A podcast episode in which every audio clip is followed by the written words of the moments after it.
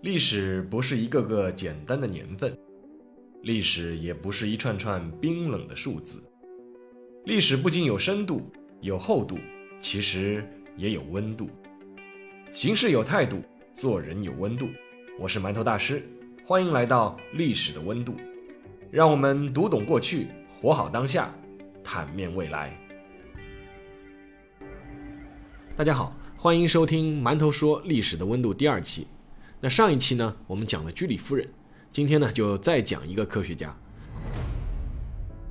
或许科学家这个定义呢不太准确，他应该是一个发明家，而且呢我们从小就知道他是一个伟大的发明家，他的名字呢叫做爱迪生。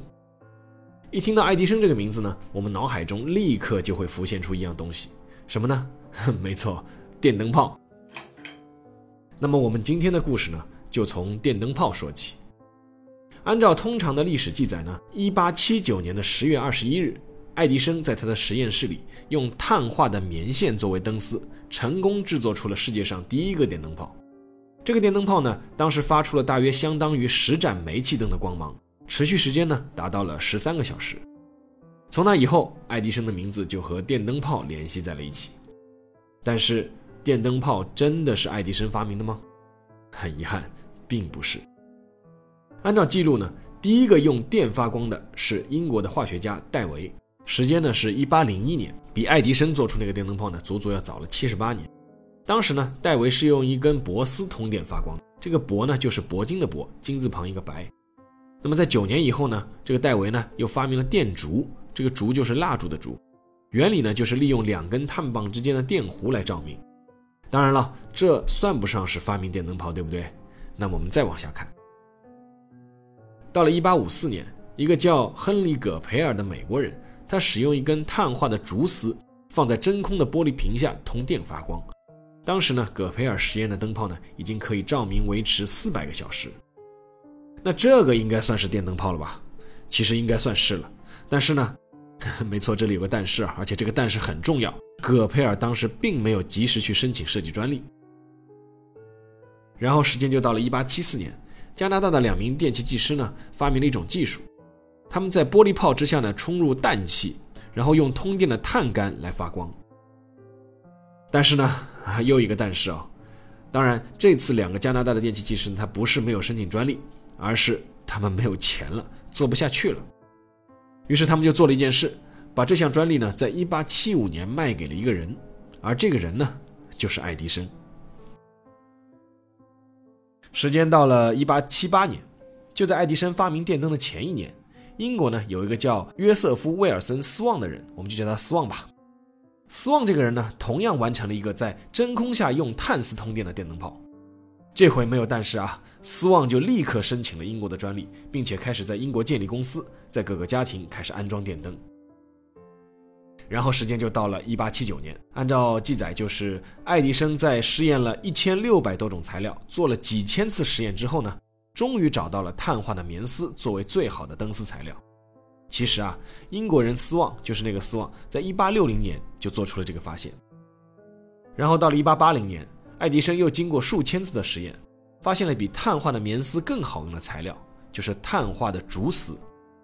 但实际上呢，之前提到过的美国人亨利·葛培尔，在1854年就发现了这一点。到了1883年，在这一年呢，当爱迪生试图把电灯推广到英国去的时候呢，就立刻遭到了那个英国人斯旺的侵权官司控告。爱迪生打赢官司了没有？并没有，他输掉了官司。作为输掉官司的结果，他被迫让斯旺加入爱迪生在英国的电灯公司担任合伙人，每年要分取他的利润，直到最后。爱迪生是花巨款买下了斯旺的专利。其实啊，不光是在英国没有获得电灯泡的专利权，在美国，爱迪生也没有获得电灯泡的专利权。在打了多年的官司之后呢，爱迪生最终只是取得了一个叫碳丝白炽灯的专利权。那么问题又来了，爱迪生应该只是改良了电灯，但为什么我们现在还是愿意说是爱迪生发明了电灯呢？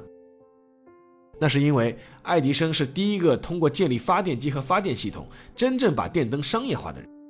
他和他的团队让千家万户的普通家庭用上了电灯。于是就要说到爱迪生的团队了。长久以来，我们一直说爱迪生拥有一千零九十三项发明专利，这个记录至今是没有人打破的啊。所以说，他是一个名副其实的发明大王。但事实上呢，其实是爱迪生把这些专利都归为他个人而已。我们提起爱迪生发明电灯泡，很多人脑海中往往会有一个画面就浮现出来，那个画面是什么呢？就是在无尽的黑夜，窗外凄风苦雨，爱迪生一个人孤独的在一个简陋的实验室里，一遍又一遍的实验各种合适的灯丝。那么事实情况是这样吗？很 遗憾。并不是，在当时美国的新泽西州有一个叫门罗公园的小镇，爱迪生在那里拥有自己庞大的实验室。在这个实验室里呢，他雇佣了一批由工程师、机械师和物理学家组成的团队，其中核心的成员就有十四个。他们呢负责研究和实验，而爱迪生呢负责想点子、与客户和投资商对接，以及和媒体打交道。所以说，从这个角度上说呢，爱迪生更像是一个个人的品牌，负责为自己团队发明的产品提供信任背书和吸引投资。但是问题来了，像门罗公园实验室这样的一个存在，并不是什么秘密。那么为什么长久以来大家还是只愿意提爱迪生一个人的名字，而几乎没有人说他背后的团队呢？美国作家戴维·伯克斯在他的著作《创造力神话》中提供了这样的一个观点，什么观点呢？就是媒体和大众。往往会喜欢所谓孤独的天才、快饿死的艺术家，或者是与全世界作对的智者。他们喜欢这样一类的故事，即使这些故事并不全是真的。所以说，我们还是要想象两个画面。第一个画面是爱迪生在庞大的实验室，然后他那个实验室呢人流穿梭，各个小组根据分工在实验不同的灯丝，然后专门有人在拿出本子记录，最后汇总。而第二个画面呢，就是刚才我提到的，窗外狂风呼啸，室内孤灯一盏，这个灯还是煤气灯啊。爱迪生一个人揉了揉自己的太阳穴，孤独地开始了他第一千零二十三次的灯丝实验。我们可以想象一下，哪个画面更吸引人？事实的真相呢，有时候就是这样索然无味。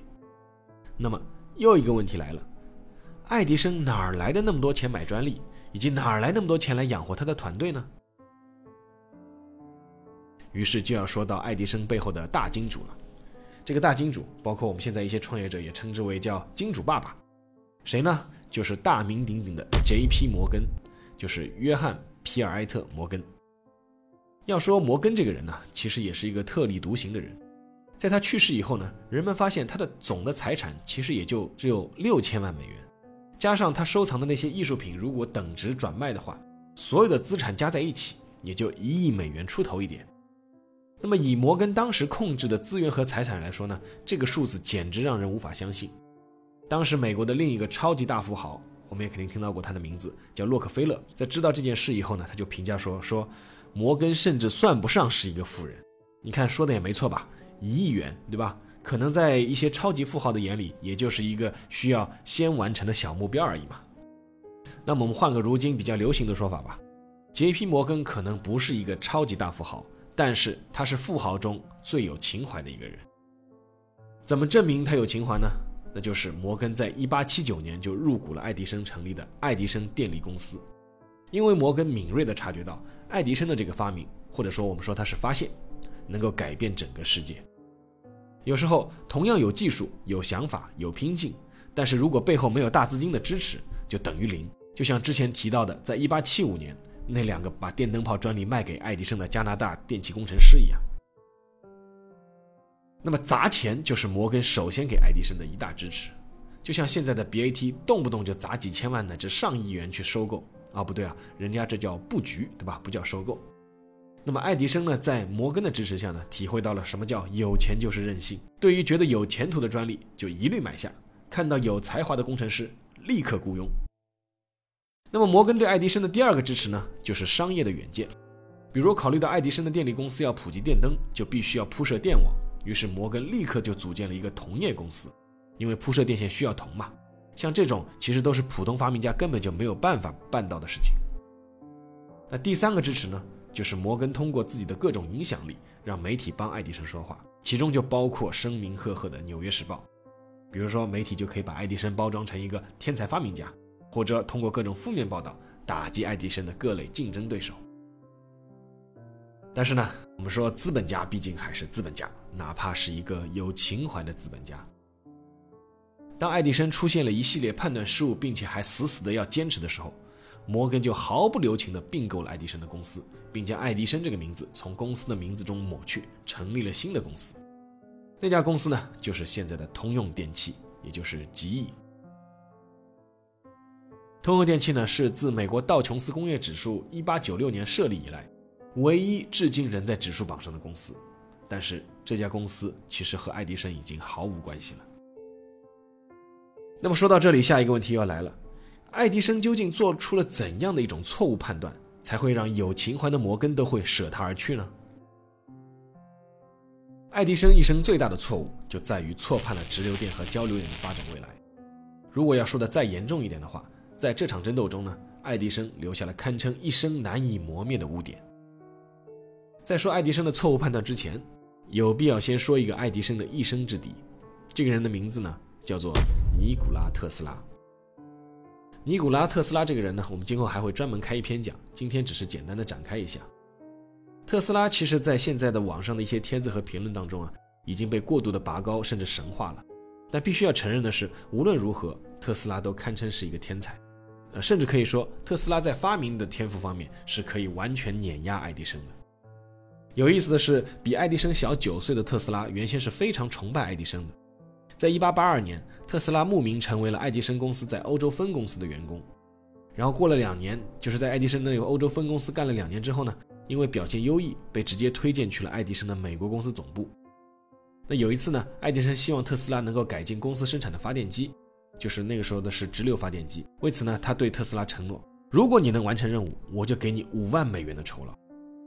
五万美元是什么概念呢？有人计算过，那个时候他们那个时代的五万美元大概相当于现在的一百万美元。结果特斯拉真的就把公司的直流发电机给大大的改进了。然后在改进之后呢，特斯拉就兴高采烈地跑到爱迪生那里去拿五万美元的酬劳。然后这时候爱迪生就给他一个回答，回答是什么呢？就说：呃，那个。可能你还不懂美国人的幽默，什么意思呢？言下之意就是我那句话是开玩笑的，你怎么就当真了呢？当然了，作为赖账的补偿，爱迪生呢同意就是把特斯拉当时的周薪呢调到每周二十五美元。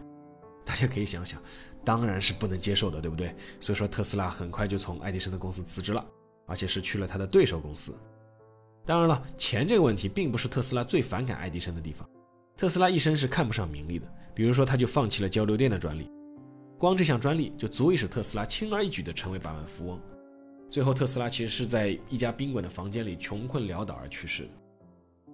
那么，特斯拉反感爱迪生什么呢？简单来说，有一点就是他嫌弃爱迪生实在是太笨了。特斯拉曾说过这样一段话，他说：“这个爱迪生啊，用的方法的效率非常低，经常做一些事倍功半的事情。”整体而言，我是一个很不幸的见证人。他如果知道一些起码的理论和计算方法，就能省掉百分之九十的力气。爱迪生无视初等教育和数学知识，完全信任发明家的直觉和建立在经验上的美国人的感觉。那个特斯拉不是美国人啊，特斯拉是塞尔维亚人。特斯拉呢，受过正统的数学、物理和机械学训练，当然看不起小学就辍学的爱迪生。但就这点而言呢，也确实有点冤枉了爱迪生。因为特斯拉觉得有些实验通过数学推演，比如说通过微积分就可以事先排除很多重复的劳顿，但问题就在于，爱迪生根本就没有学过微积分呢，他除了反复实验，他还能做什么呢？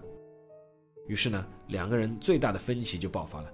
特斯拉呢改良了交流电，认为交流电才是未来，而爱迪生呢，因为把所有的赌注都压在了直流电上，拒绝改变方向。所以说，就像前面说的，特斯拉呢就负气出走，自己成立了公司，围绕交流电和直流电和爱迪生展开了一场世纪之争。在这场争斗中呢，爱迪生用了不少并不光彩的手段。前面说到，爱迪生曾利用媒体打击对手，打击的对象呢其实就是特斯拉的交流电。爱迪生呢还通过各种手段在各种场合贬低交流电，而且还要宣扬它的危险性。比如说，为了达到这个目的呢，爱迪生的公司呢以每只二十五美分的价格。像当时美国的小学生就收购那些小猫和小狗，然后当众用交流电把它们电死。他要让大家看一下交流电是多么危险嘛。可能觉得小猫和小狗的分量还不够，爱迪生后来还当众电死了动物园一头需要处死的大象。但是当大象都没有起到什么宣传效果的时候，爱迪生最终想到了最直接的宣传，那就是要电人。我们都知道，美国曾经流行一种死刑的方式，那就是做电影的电刑。那么，电影是谁发明的呢？就是爱迪生发明。一八九零年八月六日，这是一个可以记录人类史册的日子。为什么呢？因为人类历史上第一把电影迎来了他第一个要处决的犯人。这个犯人呢，当然判死刑是没有任何问题的，因为他用斧子砍死了自己的家人。但是呢，这个死刑呢，原来是判他是绞刑，也就是吊死。但是爱迪生呢，为了展示交流电的危险，特地说服法官，最终要通过做电椅的方式来处决犯人，因为他宣称做电椅的话呢，能做到快速、人道，因为犯人没有痛苦嘛，环保。当然了，他私下的目的呢，是想证明交流电是多么的危险。其实呢，那天真的是一场非常糟糕的处决，因为当第一次电椅通电的时候呢，犯人其实并没有被电死，尴尬的行刑者呢，只能在第二次加大电量。导致犯人最后整个身体都烧了起来。当时在现场的《纽约时报》的记者后来发回报道，他称，当时的房间空气中弥漫着一种烤肉的味道。可以想象当时有多么残忍。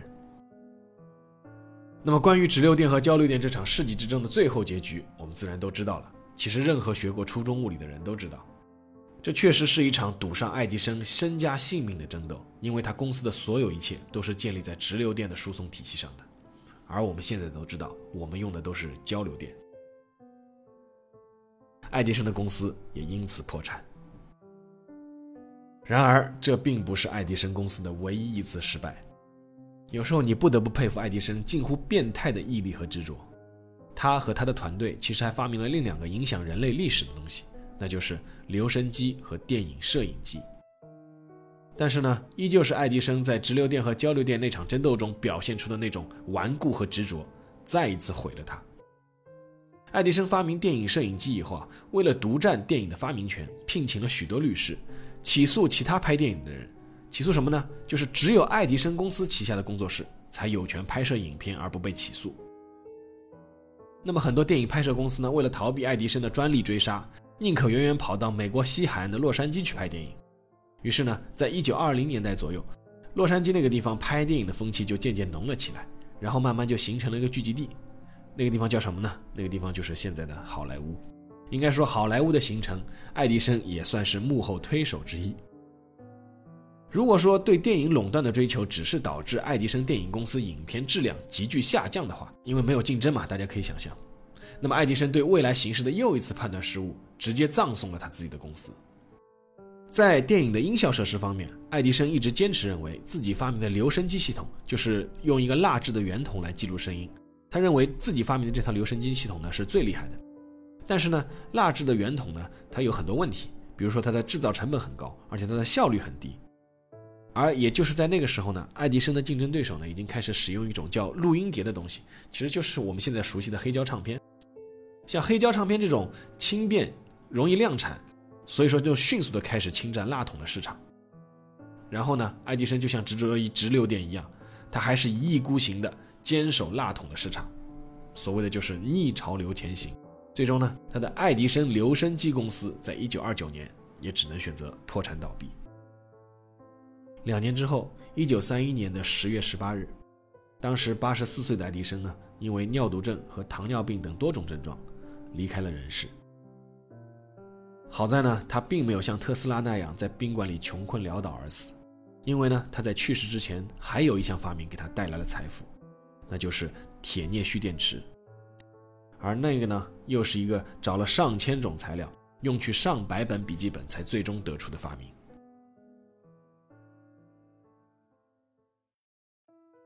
好了，到了馒头说的时间了，想说说我对爱迪生的看法吧。今天这个节目呢，说了不少爱迪生的黑历史。但是呢，最后我还是想表个态啊，我依旧认为爱迪生是一个伟大的人。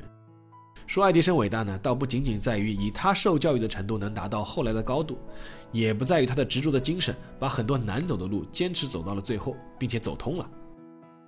爱迪生的最伟大之处呢，我觉得还是在于他对科学发明与商业之间的那种敏锐的嗅觉。我个人呢，从来不否认科学家的伟大。但是呢，伟大科学家的很多发明，如果没有商业力量的推动，其实是很难普惠到平民百姓的，更不要说去改变人类世界了。比如说，苹果公司的联合创始人沃兹尼亚克就曾经透露过，说苹果的第一代电脑和第二代电脑基本上都是他自己独立设计完成的。他说他的搭档，也就是乔布斯，其实根本不懂技术。沃兹尼亚克就曾经说过，说乔布斯啊，说他只是一个商人。那么是一个商人，这又怎么样呢？如果没有乔布斯，说句实话，现在又有谁还知道那个被咬了一口的苹果的标志呢？正如确实有不止一个人在发明电灯这件事情上走在了前面，但是真正让他通过商业模式点亮全世界的，还是爱迪生。我们当然都希望科学发明是神圣而纯洁的，但有时候它也需要从高高的雪山顶上走向人间。能在两者之间架起一座桥梁的人，其实同样非常可贵。当然了，爱迪生对垄断的执着和对特斯拉的打压呢，给他传奇的一生减了分。但这也恰恰证明了爱迪生他食人间烟火，他也有凡人都有的弱点和缺点，也正是因此呢，他才能体察到凡人的需求和痛点。一九三一年十月二十一日六点五十九分，就在爱迪生逝世三天之后，为了纪念他，美国从西海岸到东海岸全部熄灯一分钟，就连当时纽约自由女神像中的火炬也熄灭了。在这一分钟里呢，美国仿佛又回到了煤油灯和汽油灯的时代。